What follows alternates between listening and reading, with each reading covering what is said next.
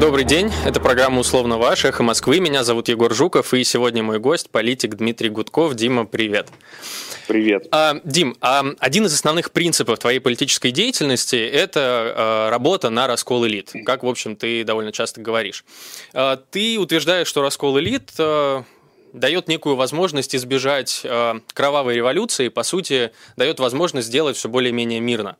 Но при этом возникает неизбежный вопрос. Вот какие ты, в принципе, видишь предпосылки для раскола элит в современной России? Потому что эти ребята ситуативно могут спорить между собой сколько угодно, но при этом они также могут быть едины в вопросе сохранения вот этого путинского персоналистского режима. Мы об этом сейчас поговорим, но я хочу сказать, начать с другого. Uh-huh. Я когда сидел в спецприемнике и узнал о том, что тебе грозит 8 лет, это первый приговор – я тогда, во-первых, испытывал чувство вины, это я хочу сказать публично, потому что мы когда-то тебя втянули в эту компанию, Мосгордуму выдвинули, я подумал, блин, вот я сижу, у меня административный арест, а у Егора сейчас будет 8. И я думаю, нифига себе. Была такая и испытал да. чувство вины, хотя вроде казалось бы, я ничего такого не делал, но вот это чувство как бы меня посетило. А второе, и даже двойное чувство вины, то, что ты э, мог бы получить гораздо больше, чем вся наша команда. И тоже было очень неприятно, как бы я тебе могу сказать. И я рад, что наконец-то мы с тобой встретились в эфире, да. как я тогда и загадал. вот, а теперь давай сто пятьсотый раз обсуждать. Э, Давай, э, нет, это важная Смотри, тема, это важно. Я, я так могу сказать, что я не делаю ставку на раскол элит. Я не то, что там верю или не верю в раскол элит, я просто считаю, что как только э, гражданское общество проявит себя Э, таким образом, ну, скажем, э, станет мощной политической силой, то тогда раскол элит состоится, потому что сегодня многим в элитах очень удобно. Они являются бенефициарами этого режима, и э, сотрудничество с оппозицией – это гораздо больше риски, чем поддержка нынешнего статус-кво.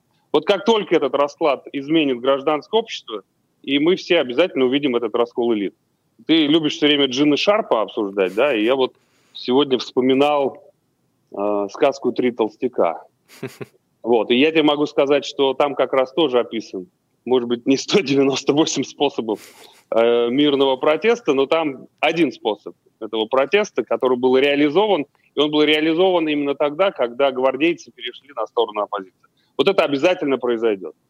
Слушай, а в вот это я верю. Как ты думаешь, может ли это произойти до того, как э, гражданское общество наберет вот эту самую силу. И даже несколько в другую сторону поверну вопрос, а может ли гражданское общество набрать эту самую силу до того момента, как э, э, какая-то часть элиты решит перейти?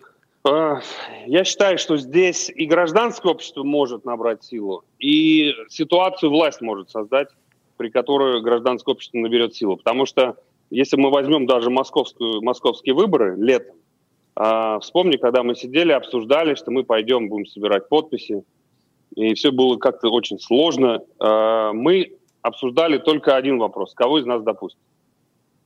И кто соберет подписи?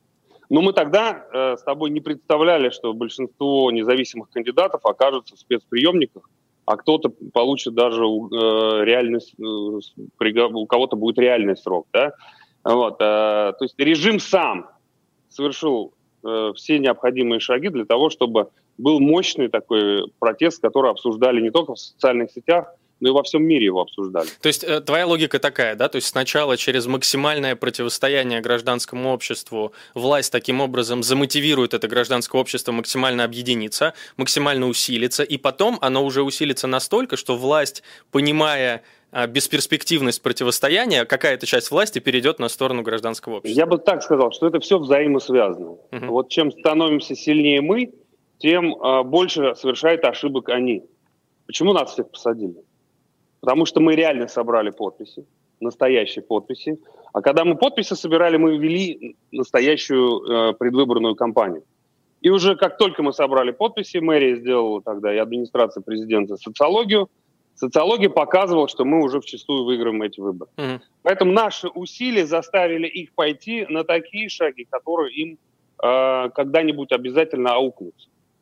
Тоже сейчас, э, тоже и сейчас происходит. Власть категорически отказывается помогать людям в то время, когда весь мир цивилизованный в, эту, э, в этих условиях помогает людям.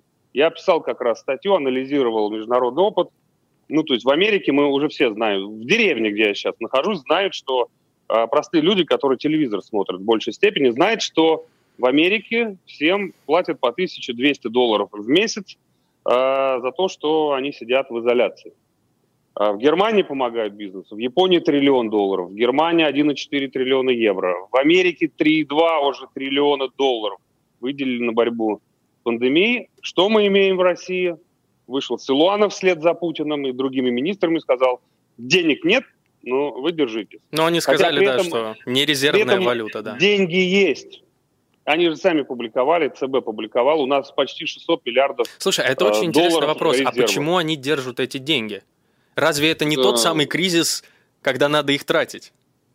Возвращать людям их налоги, как нормальный человек. Ты рассуждаешь как нормальный человек. Как и мы рассуждаем все. Наступил реально черный день. И мы всей страной накапливали резервы благодаря высоким ценам на нефть. Это, кстати, была правильная история. Вот этот черный день наступил. Он наступил именно для... Э, и э, этот фонд, резервный фонд, он существует для того, чтобы в черный день помогать людям выжить. Причем я э, вот э, специально это слово как бы употребляю, именно выжить. Потому что многие люди э, не имеют никаких доходов, они лишились работы. Речь идет о миллионах. И даже, может быть, десятках уже миллионов людей, которые не получили ничего от государства, при этом их еще штрафуют в случае выхода на улицу. То есть нету ни работы, ни доходов, никакой поддержки со стороны государства. Малый бизнес уже просто э, вымирает. И когда мы видим, что происходит на Западе, про который у нас наши все пропагандисты рассказывают о загнивающем там Америке, о скором крахе там американской экономики, о и так далее, там людям власти помогают, а у нас говорят, что это наш общак, вот, мы его тратить на людей не будем, мы его потратим на там Ротенбергов, Ковальчуков, ну, может быть, на, на, на каких-то там лидеров банковской индустрии. Дим, но возникает закономерный вопрос, а почему И тогда... я просто к чему да, хочу да, сказать, что а, а почему они не тратят? Потому что Путин решил править вечно, ему нужны деньги а, для того, чтобы поддержать его а, политическую жизнь, и он понимает, что резервный фонд это и есть такие песочные часы его политической жизни, поэтому он и не хочет тратить, он эти деньги оставляет для себя, для а, того, чтобы после голосования да, за, за изменения в Конституции, незаконные и антиконституционные, чтобы Путин еще как минимум 12 лет оставался у руля, а там дальше можно еще раз поменять Конституцию. Ну, Дим, возникает... И, для... и ему нужны будут деньги вот, на поддержание. Вот, собственно, как бы, вот смотри, в связи своего, с этим э, возникает другое почему. А почему тогда у нас сегодня новые данные опросов Левады-центра, в связи с которыми еще больше людей хотят проголосовать э, в поддержку изменений в Конституцию? Вот а как это? Как это связано? А у Чаушеско был рейтинг 97% за неделю до расстрела. А еще я помню, как... То есть ты просто не веришь поддерживал... Левада-центру или что? Я э, не то, что не верю Левада-центру. Я считаю, что в авторитарной стране, причем такая уже наша страна жестко авторитарная, э, социология как такой политический инструмент, он ну, не, не может показывать точную картину, потому что люди, во-первых, не отвечают э, честно, во-вторых, это телефонный опрос, в-третьих, ну, не знаю, я просто вот ощущаю, что очень сильно меняется отношение к Путину, к власти. Это вот, пожалуйста, город Коломна, Коломенский район, здесь деревня просто. Ну, я это вижу. То есть люди э, просто, извиняюсь, охреневают от того, как власть нагло и цинично отказывает в поддержке в самых сложных условиях. Люди в беду попали. Реально я говорю. Ни денег, ни каких-то перспектив. Э, бизнес э, сегодня не может платить налоги, не может платить аренду, не может выплачивать э, заработную плату при, э, своим сотрудникам. И это идет речь о 30 примерно миллионах человек, которые у нас работают в частном секторе, ну, за вычетом там тех, кто может работать дистанционно. Если еще половина предприятий там покрупнее как-то там справляются с этими трудностями, то половина уже разорились. Э, вот здесь торговые центры, магазины, аптеки, там салоны красоты – все уже, э, ну, по сути, обанкрочены и увольняют своих сотрудников. Я уже не говорю про самозанятых. Это серьезная проблема, и э, вот как раз повестка сегодняшняя э, даже не требовать уже от власти денег. То есть не... А требовать смены власти. Быть, Требует смены власти, да. Я даже сегодня, когда э, перед эфиром анонсировал наш, нашу дискуссию, я написал, что, ну, все, в общем-то, ждать от этой власти уже ничего не приходится. Потому что эта власть мало того, что не хочет делиться деньгами, эта власть настолько оторвана уже от жизни. И это люди, которые, в общем не ходят в магазины, как мы, не пользуются общественным транспортом. Они не понимают, э, что 12 тысяч рублей – это деньги, на которые ну, просто невозможно прожить. Особенно там э, в регионах поближе к Москве. И когда Силуанов, министр, говорит о том, что это нормальные, в общем-то, МРОД нормальные деньги, ну, значит, человек с э, там, доходами 40 там, миллионов рублей, 25 в год, 90 у него был доход в год. Он просто уже не понимает, как люди живут, не понимает реалии. Они уже настолько оторвались, при этом людей они сажают, выпускать не хотят. Наш проект с тобой «Амнистия», mm-hmm. который мы начинали вместе с депутатами Московской городской думы, и этот проект, кстати, благодаря депутату Шургунову уже внесен в Госдуму, нас поддержали члены СПЧ Сванидзе Николай Карлович и а, а, Андрей Бабушкин и многие другие. Об этом говорит даже Москалькова, это омбудсмен по э, правам человека. И тем не менее, они не хотят выпускать людей из тюрем, зная, что уже Прямым текстом говорят, что не будет амнистии в связи с победой. Ну, они, а что значит не будут? Вот лежат два законопроекта. Их не рассматривают даже на комитете. Ну, они прямо говорят, никакой амнистии не будет э, прям. Да, Они я заявляют по, это. По твоим рекомендациям даже уже начал вести тоже YouTube канал. Вот приглашал туда депутата Иванова э, э, из ЛДПР. Он один из авторов, кстати, mm э, законопроекта об амнистии. Вот он мне сказал, что даже в комитете они не рассматривали э, эту идею, не обсуждали. То есть э, очевидно, что они не хотят никого выпускать.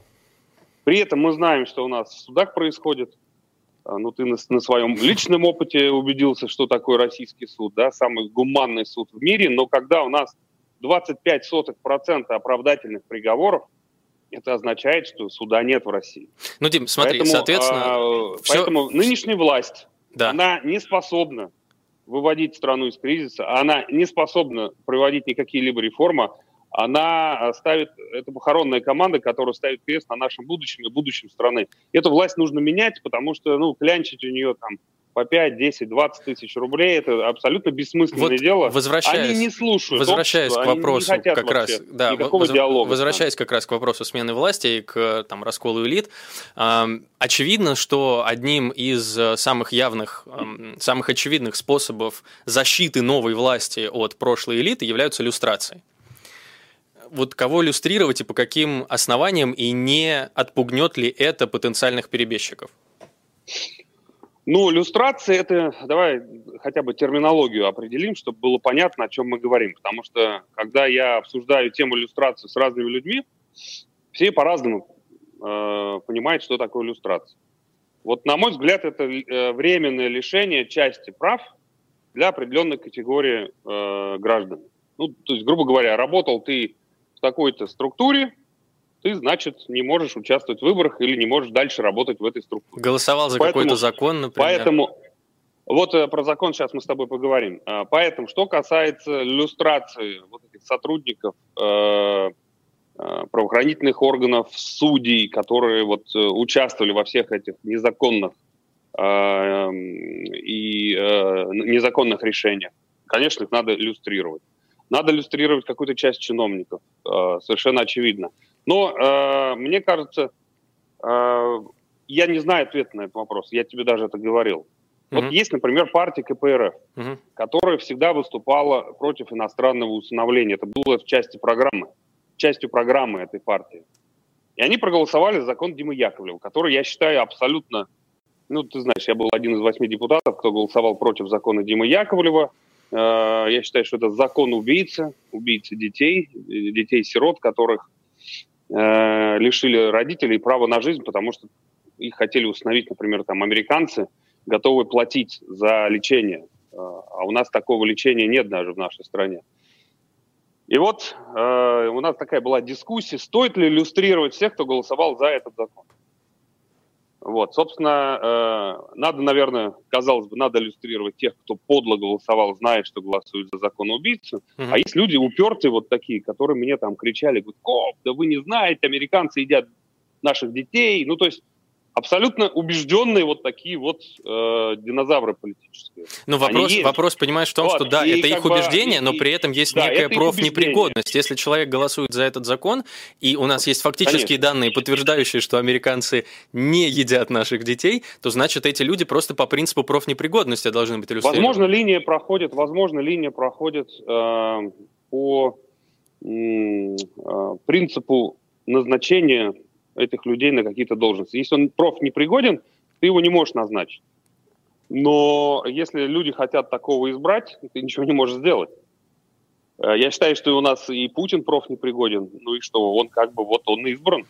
Но понимаешь, тут да, вопрос в том, что на если... честных выборах, поэтому я просто хочу да. сказать, есть некоторые людоедские позиции, за которые, к сожалению, многие люди готовы голосовать. И вот как с этим быть? Либо мы тогда должны абсолютно вот как в Германии после Второй мировой войны, некоторые темы объявить абсолютно закрытыми, да, там, оправдание там Гитлера и так далее, и по этим темам проводить критерии. А, либо, наверное, вот выборность э, можно сохранить. Но при этом это должны быть честные выборы. Ну вот об этом вопрос, Гудков понимаешь? Жуков Я... приходят и говорят, это людоеды, профнепригодные. Вот, вот, но, Они, например... Дим, если ты оставляешь им возможность избираться, то потенциально ты оставляешь им возможность сохранить связи в новой власти, да, которая все-таки наверняка будет обновляться не стопроцентно, потому что это просто невозможно, да, невозможно найти сто процентов новых кадров. И, соответственно, оставляя, повторюсь, им возможность избираться, ты оставляешь им возможность снова попасть во власть. А, скажем так, если мы закрываем, ставим крест на каких-либо дискуссиях и кому-то чего-то запрещаем, то мы не решаем проблему в целом для общества. Э, я бы больше хотел, э, чтобы, скажем так, цель наша должна быть следующая. В стране должно быть меньше людей, поддерживающих людоедские взгляды. Чем меньше таких людей, тем меньше шансов у политиков, которые выражают эти взгляды. Но если вы запрещаете кому-то чего-то, вот, но при этом люди так думают, они убеждены, например, в том, что надо там реабилитировать, не знаю, Сталина, еще что-то, если таких людей много, а вы им что-то запрещаете, проблемы не решаете. Но они убеждены Рано в этом из-за того, что было 20 вот. лет пропаганды, я, Дим.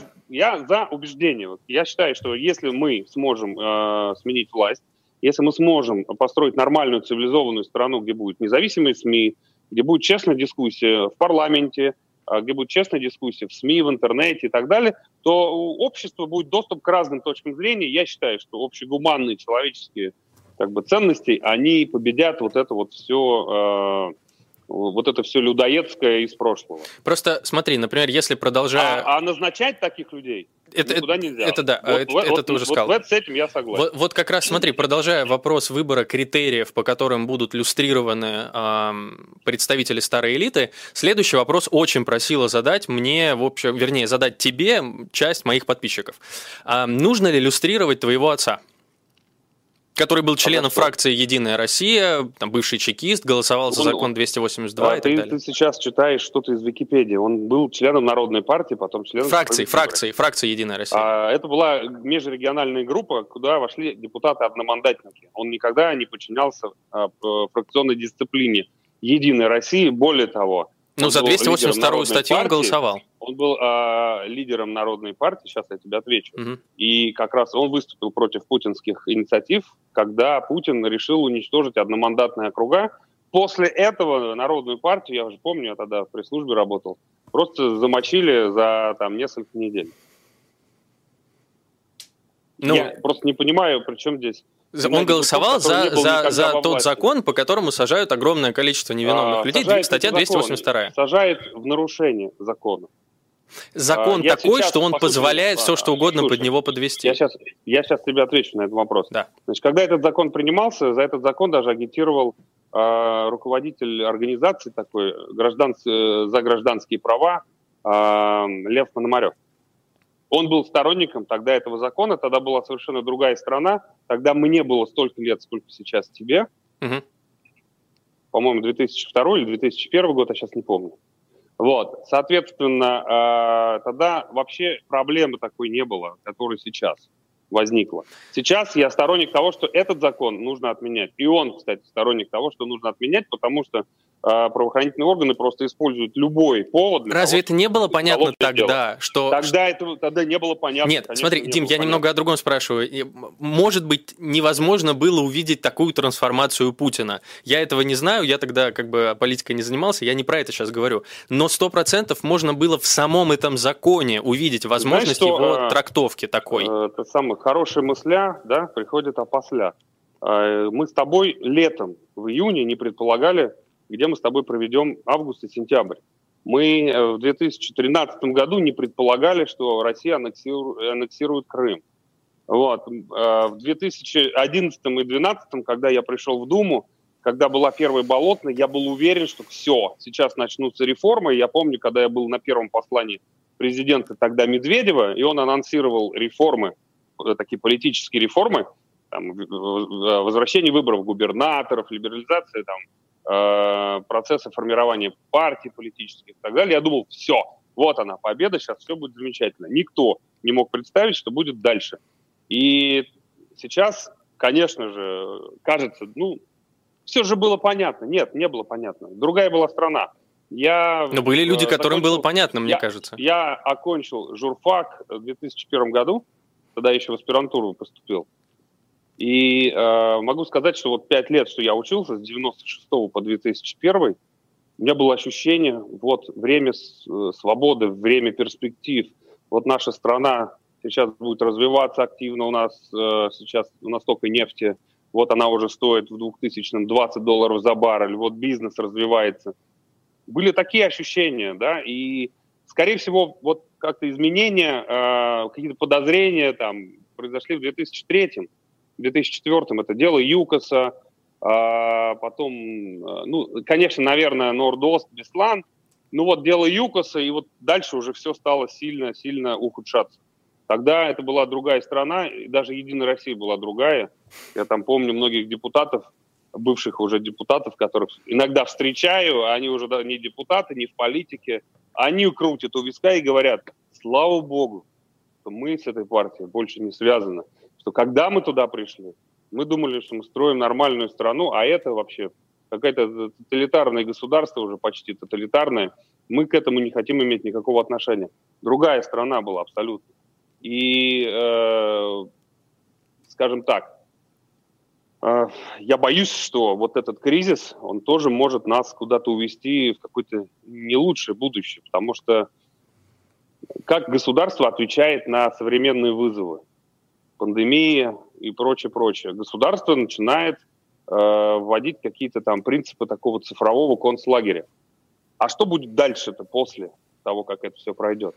Это все останется, слежка тотальная за нами, э, закон о фейках. Вот, то есть ситуация ухудшается. Вот когда это ухудшается плавно, плавно, медленно, мы не замечаем. А когда вот мы э, пытаемся анализировать десятилетия, вот за десятилетие мы видим перемены. И кажется, как же было, неужели мы не замечали? Ну, то есть само по себе голосование есть, ты не считаешь, что это... 37 год, 37 год он не наступил э, вот в один момент.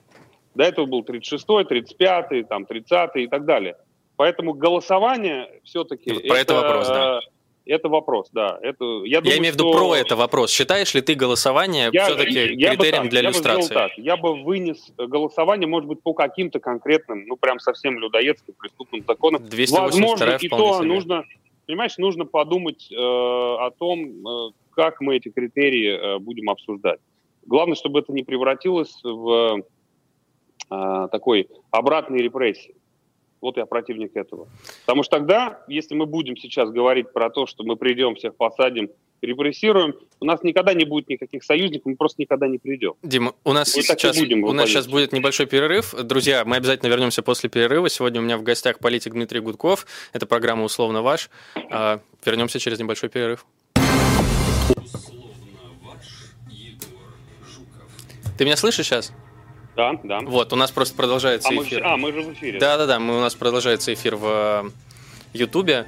Э, как раз, кстати, про Ютуб. Ты вот возобновил. Прям вот 282, процитируй мне 282. Ой, ну это возбуждение, возбуждение там межнациональной розни и ну. так далее, так далее, по, по признакам социальной принадлежности, да, половой, так вот этого всего, ну, да. Так, и ты мне скажи, пожалуйста, как ты это понимаешь? Я понимаю, что это максимально широко э, определяемый закон, имеет, потому что... Имеет ли это что-то общее, не знаю, с каким-нибудь комментарием менты достали? Конкретно, это, конкретно эта формулировка допускает. Да, по, по этой формулировке, Нет. да. Я считаю, что да. И... Слушай, ты считаешь, а я тебе говорю, как. Э, Нет, как смотри, это, Дим, а тот факт, что у нас тот факт, что у нас с тобой возникает спор относительно этого, уже демонстрирует тот факт, что этот закон лучше было бы не принимать. Э, послушай, э, смотри, если мы э, с тобой сейчас говорим как юристы, это одна дискуссия. Если мы с тобой просто на лавочке обсуждаем, это другая дискуссия. Они просто плюют на э, юридическую практику, на юридические законы, и они притягивают под этот закон все, что угодно. Это называется произвол. Я не защищаю сейчас закон, я просто поясняю, что э, какие-то твиты, сообщения, они не попадают под действие этого закона. Это все обсуждалось. Это тебе объяснит Марщикова, это тебе объяснит э, Лукьянова, Елена Анатольевна, кто угодно. Но они считают, что подпадает. Да, а, они кто они считают? Они ну, люди во власти. Не-не, я имею в виду люди во власти. Люди во власти. И смотри, Дим, вопрос-то вопрос в том, что ты даешь им инструмент голосования. Ну, не ты, прости, не ты, конечно, но да. твой отец дал им инструмент так или иначе. А, да, когда, когда были столкновения на Кавказе национальной почве, вообще была другая повестка, и этот закон так не применялся. Понимаешь, здесь э, этот закон какой-то момент может быть, была необходимость принимать, а потом его нужно было отменять, когда практика меняется. Потому что закон — это продолжение практики политической, законодательной практики. То есть э, в какой-то момент ты вводишь прогрессивную шкалу налогов, а потом ты понимаешь, что прогрессивная шкала налогов не дает пополнения бюджета, ты прогрессивную шкалу меняешь на прямую, как это было, например, в нулевые. У тебя все время меняется. Законодательство, оно э, всегда меняется в зависимости от условий и от практики. Поэтому э, одно дело закон о митингах, там, условно, 2002 года, а другое дело закон о митингах 2012 года. И вот закон о митингах 2012 года – это тот закон, против которого мы боролись и проводили итальянскую забастовку. Это уже мерзкий закон в условиях, там, когда у нас, да, еще у нас, не забывай, а, в судах была одна ситуация, 2000 а сейчас у нас 0,25% оправдательных приговоров. Это совершенно другая ситуация. И это сразу меняет все. И это, конечно же, говорит нам о необходимости более точных формулировок. Я же не с этим спорю. Не знаю, на, на мой взгляд, нам это говорит э, о том, что государственная власть очень часто меняется, и нам, в принципе, лучше не создавать инструментов, которые потенциально могут быть использованы новой властью, которая будет уже людоедской. Это вообще там одна из основных нам таких нужно, базовых черт либертарианской теории как раз. Уничтожить вообще условия формирования э, монолитной власти тогда у нас законы будут работать. А сейчас у нас просто не работают законы. У нас, например, разрешены одиночные пикеты, а к тебе подбежал кто-то, провокатор, и менты говорят, все, это уже не одиночный пикет, вы вдвоем были, мы вас видим. Ты говоришь, что я не имею к этому отношения, и тебя задерживают, штрафуют и э, сажают, как Котова, да, он вышел. Дим, вот, мой аргумент лишь это в том... говорит о а... чем, что закон плохой или практика такая? Закон дает им облегченную возможность какой так закон? себя а повести. У них а, есть ну, чем хорошо. прикрыться. У них есть чем прикрыться. Даже если они его неправильно трактуют, у них есть чем прикрыться. Они могут Смотри. сослаться на что-то. Хорошо. Лучше, вот чтобы у них не было этой отменил, возможности. Они тебе прикроют. Э, Дим, мы возвращаемся. Тогда мы все законы отменим. Ну, добро пожаловать в либертарианство. В анархию. Анархокапитализм.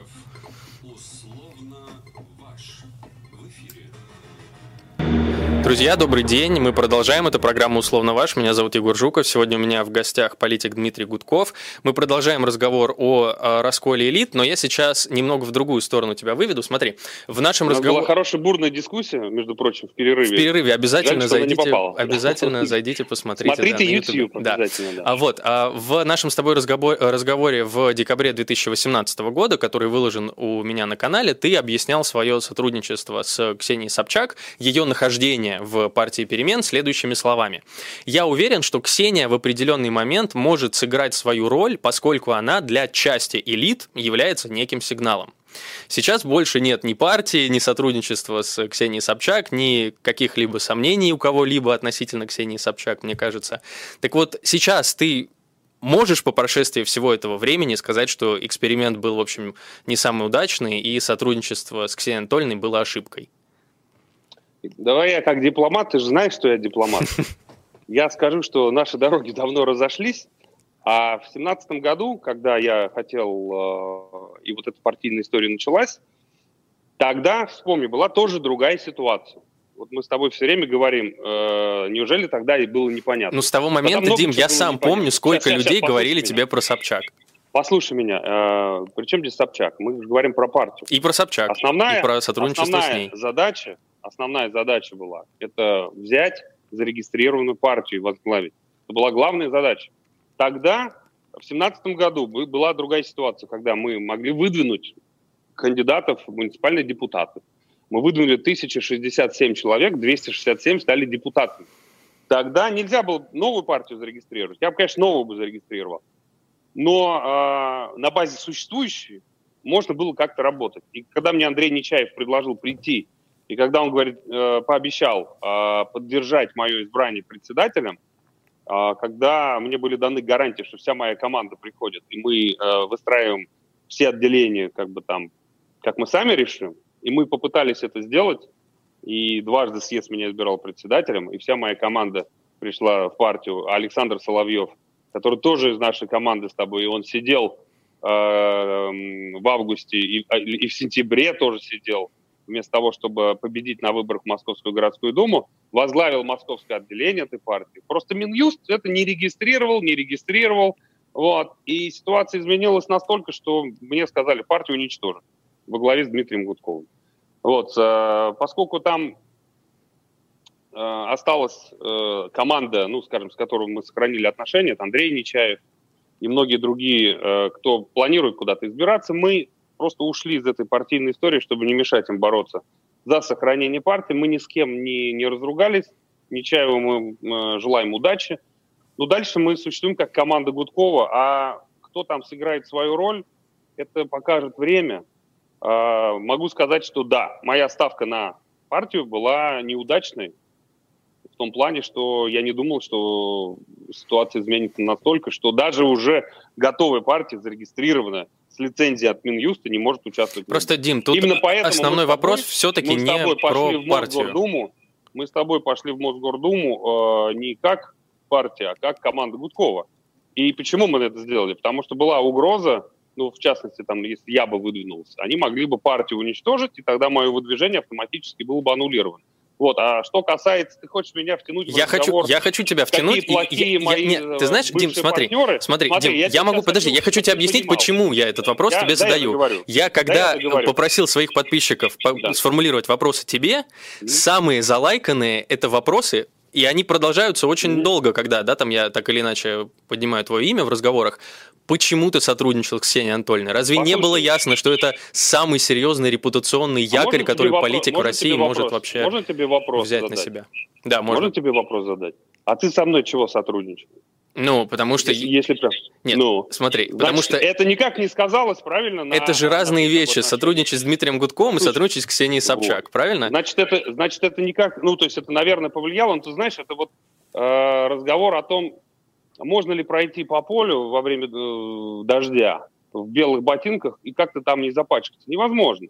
И мы тоже работаем в условиях... Дим, ну не э, говори, что у тебя не было послушай, иного выбора, кроме как сотрудничать послушай, с Собчак. Послушай, послушай, послушай. Ты все время перебиваешь, и я тебе хочу ответить. На тот момент не было никакой другой политической партии. Не было. Где мне бы э, гарантировали, во-первых, поддержку всей моей команде, где я получал возможность выдвигать кандидатов. Партия нужна же ведь не для того, чтобы там потешить самолюбие. Партия нужна для конкретных целей. Например, в большинстве регионов нашей страны нельзя без партии выдвинуть кандидатов в губернатор. Просто нельзя. Вот законы запрещают.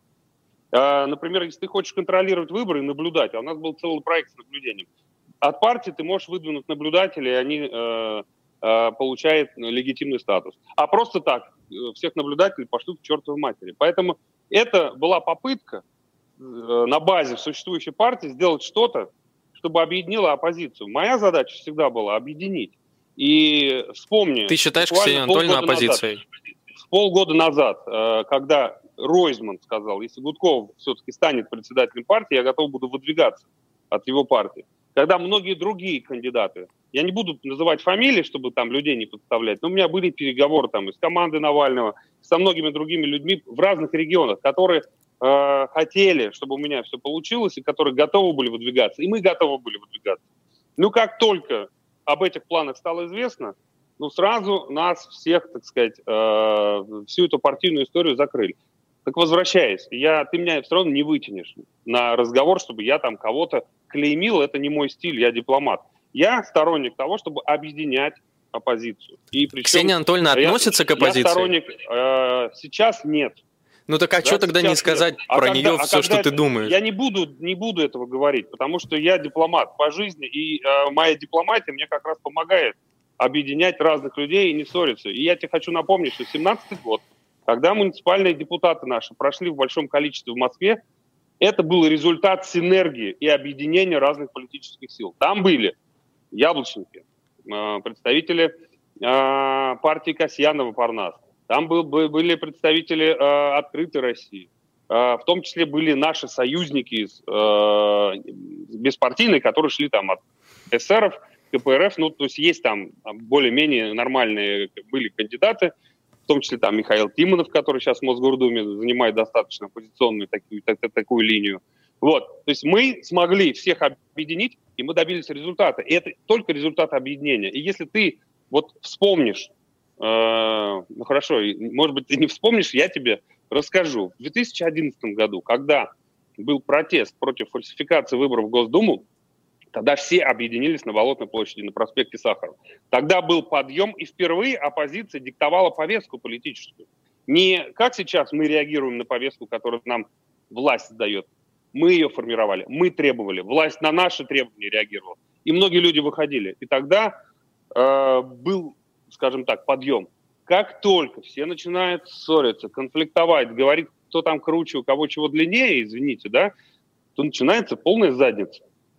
Поэтому я считаю, что э, я, знаешь, вышел из того возраста, когда я там обижаюсь на какие-то обидные высказывания в мой адрес. Я уже не обижаюсь. Я просто понимаю, что рано или поздно мы вынуждены будем все объединиться. И мне кажется, это время приходит. Поэтому я никогда не буду кому-то вслед кричать, кто там что неправильно сделал. Моя ошибка, я за нее беру ответственность. Вот, и я этой ответственности не боюсь. Я э, делал все правильно, и мне не стыдно. Я не менял своих взглядов, не менял свою позицию и э, рисковал так же, как и все. Понимаешь? Нет, Дим, и я, я с тобой поэтому, согласен в позиции объединения. И готов был выдвигаться от команды Гудкова. Смотри. Да, были какие-то проблемы, но и что? Да, были проблемы. Дим, вопрос, вопрос, проблем. вопрос нас... просто в том, что как бы ну, невозможно избежать того факта, что в настоящий момент э, все равно одна из первых вещей у огромного количества людей, Скажи которые... Мне, пожалуйста, подожди, подожди, дай я говорю, которая, которая всплывает, которая всплывает у людей, да. когда всплывает в свою очередь твое имя, это твое сотрудничество с Ксенией Анатольевной. То есть, ты понимаешь, я, я понимаю твой аргумент про партию, я его понимаю, но вот там, не знаю, в свою очередь, после того, как э, я вышел из тюрьмы, э, меня на интервью приглашала Ксения Анатольевна. У Ксении Анатольевны миллионная аудитория, я знал, что если я приду к ней на интервью, я повышу свою, по, моя узнаваемость увеличится и так далее. Но я отказал ей в интервью, потому что, на мой взгляд, появление на канале Собчак принесло бы мне репутационные издержки. И Послушай, мне кажется, я что понял я в этой ситуации повел я себя te... правильно, понимаешь? Я тебя понимаю, но должен понимать и другое. Когда-то Ксения была в Координационном совете оппозиции. С ней меня познакомил Алексей Навальный и Илья Яшин в свое время, понимаешь? Вот. Потом дороги разошлись. У меня тоже дороги разошлись. Вот тебя устраивает этот ответ? Давай я просто, я не люблю Э, вот в спину кидаться там э, какой-то критикой. Это похвальный. Если надо, я скажу всем все в лицо. Дим, Дим это Давай похвальный подход, но только и, не вот э, в ситуации людей, которые сегодня. не являются не оппозицией. какие-то там прошлые ошибки обсуждать, что делать дальше. Важно. Вот сейчас есть реальная проблема у страны граждан. Не волнуют наши какие-то разборки, кто где там с кем сидел, кто что сказал. Людей волнует, как выжить в этих условиях. И когда ты э, мне задавал и другие вопросы, почему там оппозиция не становится популярной, вот, наверное, потому что оппозиция какой-то срач обсуждает вечно. Давай обсуждать то, что нужно людям. Людям нужна сейчас поддержка. Хорошо, хорошо. Малому бизнесу нужна поддержка. Причем это вопрос выживания, это вопрос на, нашего с тобой будущего. Потому что если сейчас власть не поддержит людей, если сегодня э, люди не получат компенсации, если малый бизнес не получит налоговые кредитные каникулы, то э, в России будет очень бедная жизнь, не будет никаких перспектив. Это абсолютно серьезно. И мы будем страной третьего мира отсталой, там, со средней зарплатой 200 долларов. И все будут умные, э, перспективные люди выезжать куда-то за границу и искать работу там. Дим, я, я, я не с нашей твою, твою позицию... Вот, вот это и надо обсуждать. Окей, твою позицию относительно... Ты хочешь, чтобы я признал ошибку какую-то или ответственность? Ну, я задаю тебе вопрос. Достаточно... Скажем так, у тебя да, есть я возможность. Сказал, да, была ошибка, я несу ответственность, никого винить других я не хочу. Okay. Но хочу думать о том, как сделать так, чтобы э, все-таки из этого тупика был выход, нормальный выход. Okay. Поэтому надо готовиться Тогда к борьбе, объединяться. И поговорим, поговорим как раз сейчас об этой самой борьбе, вернее, о политической деятельности оппозиции в России. В целом затронем несколько разных тем, несколько разных островков. И первый островок касается партии «Яблоко». Продолжаешь ли ты угу. считать партию «Яблоко» перспективной оппозиционной силой? Ну, я ее продолжаю считать союзником, конечно. Там очень много людей, с э, взглядами абсолютно идентичными, близкими мне. Там много очень достойных политиков, типа Льва Шлосберга, Вишневского, там и многих других, в том числе молодые там политики, типа Кирилла Гончарова, там был один из депутатов, э, кандидатов в Мосгордуму. То есть э, это все те люди, которые являются э, прямыми политическими союзниками, так же, как и там Парнас и все остальные. Э, мы все хотим перемен, мы придерживаемся примерно ну, близких, очень близких взглядов, и нам нужно просто выработать какую-то единую линию. И надо еще искать компромисс с теми, может быть, с кем мы взглядами отличаемся, потому что, опять-таки, если это будет такая узкая, как любит говорить, э, любят говорить либертарианцы, такая тусовочка, да, чтобы это не тусовочка была, чтобы это была э, такая мощная политическая сила, которая бы объединяла противников режима, э, даже э, тех противников, с кем мы потом будем оппонентами на выборах. Это я имею в виду левые силы в первую очередь. Нам нужно думать о какой-то мощной коалиции, потому что только коалиция может изменить э, ситуацию в стране. Смотри, э, в этой ситуации вопрос, как бы, с одной стороны, действительно, там, одно из самых главных преимуществ партии «Яблоко», да, э, это возможность э, избираться в Госдуму без необходимости собирать подписи, да, это действительно преимущество, которое есть у партии «Яблоко», и поэтому так или иначе все равно никогда нельзя сбрасывать партию яблоко со счетов, вот по этой самой причине. Но, с другой стороны, как бы тут нельзя игнорировать, как сейчас яблоко воспринимается определенной частью людей. Да? Многие уверены, что яблоко – это такое личное владение значит, Григория Явлинского, которое лишь имитирует оппозиционную деятельность. А партия подчиняется исключительно ему, и каждый раз, когда появляется человек, который хочет сделать партию более разнообразной, более эффективной, там, например, как Максим Кац условно, да, то этого человека сразу же исключают. И в этом видят как раз имитационность оппозиционной деятельности, нежелание каких-то реальных внутренних и, соответственно, внешних изменений. Вот как ты можешь, э, как ты относишься к такой характеристике?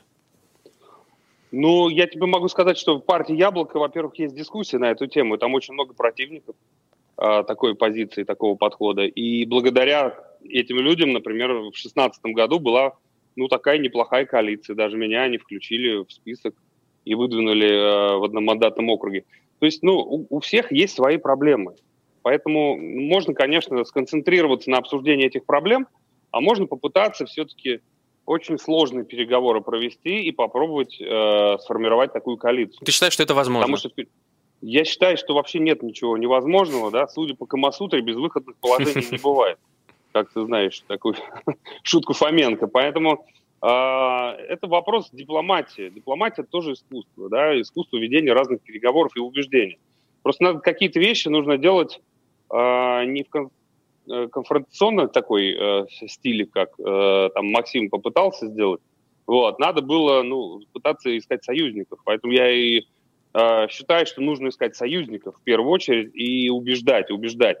Не, не э, переходить в какие-то конфликты а пытаться э, договариваться. И это получается, кстати. Вот на выборах в Мосгордуму... Я хотел про это задать вопрос тоже. Получилось да, развести кандидатов по разным округам. Мне все говорили, да это невозможно, с Яблоком не договоритесь. Договорились. И с Навальным команды договорились. И, э, и с другими тоже договорились. И выступили сильно вместе. Именно поэтому нас всех и посадили потому что мы выигрывали уже выборы. Дим, вот в связи с этим Все вопрос возможно. как раз. Э... Надо терпение, надо поменьше амбиций, побольше, э, так сказать, дружелюбия по отношению к союзникам, и все-таки надо интересы страны, интересы э, дела, ну, как бы должны быть выше своих э, личных амбиций каких-то. Вот Надо вопрос... когда-то уметь пожертвовать. Как раз в связи с этим вопрос, смотри, а, например, как, э, просто я не могу тут не вспомнить, да, как мне кажется, чем мотивирован, например, такой несколько отстраненный подход э, к иной оппозиции со стороны Навального, да, в первую очередь. Mm-hmm. Он считает, что все остальные, помимо него, недостаточно популярны, пользуются недостаточной поддержкой, недостаточно медийные, и поэтому он считает, что он скорее себя потеряет, растеряет, вернее, если будет сотрудничать вот с другими силами. А, это оправданный подход или нет? А какой результат у этого всего? Ну, человек является самым популярным оппозиционером в России. Результат какой? Для нас с тобой, для страны, для, э, скажем, успеха на выборах. Есть какой-то результат? Ну, пока... Пока нет никакого результата. Значит, о чем это говорит? Это говорит о том, что нам необходимо вовлекать все больше и больше людей в политику. Я э, сторонник того, чтобы лидеров было много. Я вообще против какого, какого-либо... Э, какой-либо монополии, неважно, это монополия оппози... на оппозицию или на власть, а, я, я сторонник вообще коллегиального подхода. Я сторонник поэтому парламентской республики против э, монархии, против э, суперпрезидентской республики. Я считаю, что э, не должно быть власти в одних руках, потому что здоровая дискуссия, она всегда помогает. И э, именно почему в 2017 году я сам не участвовал ни в каких выборах муниципальных, э, но я поддержал большое число кандидатов. Мы пахали просто на этих кандидатов. И мы провели 267 депутатов, вкладывали свои ресурсы, свои деньги, свою популярность. Хорошо, если ты самый популярный, помогай другим становиться популярным. Ну, кстати, на выборах в Мосгордуму он и помогал. Да. Поэтому это, это, это, это плюс.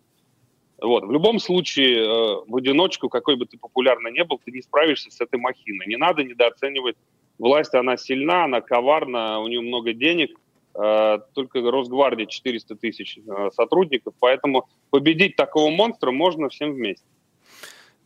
Вот. Поэтому не надо, не надо вот здесь пальцы веером. Вот я бы так, я сейчас не, не, не к Навальному обращаюсь, а вообще ко всем. Вот все нам нужны, все, каждый по-своему популярный, все популярны в разных группах. У нас не, не на 100% пересекаются аудитории.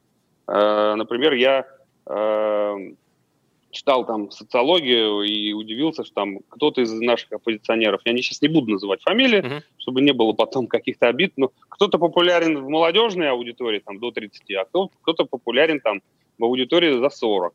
И поэтому э, вот синергия, она важна очень. Когда собираются лидеры в разных аудиториях, то тогда э, вот эта коалиция, она может стать действительно популярной в массах. И вот э, в, в районе Садового кольца, а намного популярнее, в том числе в регионах популярны. Есть же региональные политики, не надо их забывать. Тот же там, э, даже Лев Шлосберг. Ну, я считаю, конечно, что это уровень федеральной политики, но если мы говорим про регион, он в Псковской области популярен. Ройзман там номер один как минимум в Екатеринбурге, Свердловской области. И я таких людей знаю очень много в разных регионах. Не надо их забывать. Вот надо всех вовлекать в общую работу. Я так считаю. Что-то осталось от того единения, которое было летом? Да. Я считаю, да. Сейчас все мы думаем, ну, для тебя это не секрет, а выборы в Государственную Думу. Причем понятно, что мы к выборам Дим, у нас относимся... минута остается до конца, просто. Да, а, уже идут переговоры, мы э, стараемся сейчас договариваться про округа, чтобы друг друга поддерживать. Да, такие консультации идут, конечно, из-за коронавируса. Э, сейчас мы все общаемся по Zoom, Skype, вот как сейчас я выхожу в эфир, но тем не менее нет никаких конфликтов, и меня это радует. Я вообще оптимист, я считаю, что все у нас будет замечательно. Как говорил когда-то Владимир Ильич Ленин молодежи, я не доживу до революции, а вы-то точно. Это он говорил в июле 17 года. Так что тебе тоже, Егор, могу сказать, даже если не доживу я, ты-то точно. Ну, надеемся, что все будет мирно, ненасильственно, что все будет цивильно и, возможно, даже с расколом да, элит. По, по книжке Джина Шафт, да. я понял. Друзья, это программа «Условно ваш». Меня зовут Егор Жуков. Сегодня моим гостем был политик Дмитрий Гудков. Спасибо, Дима. До свидания.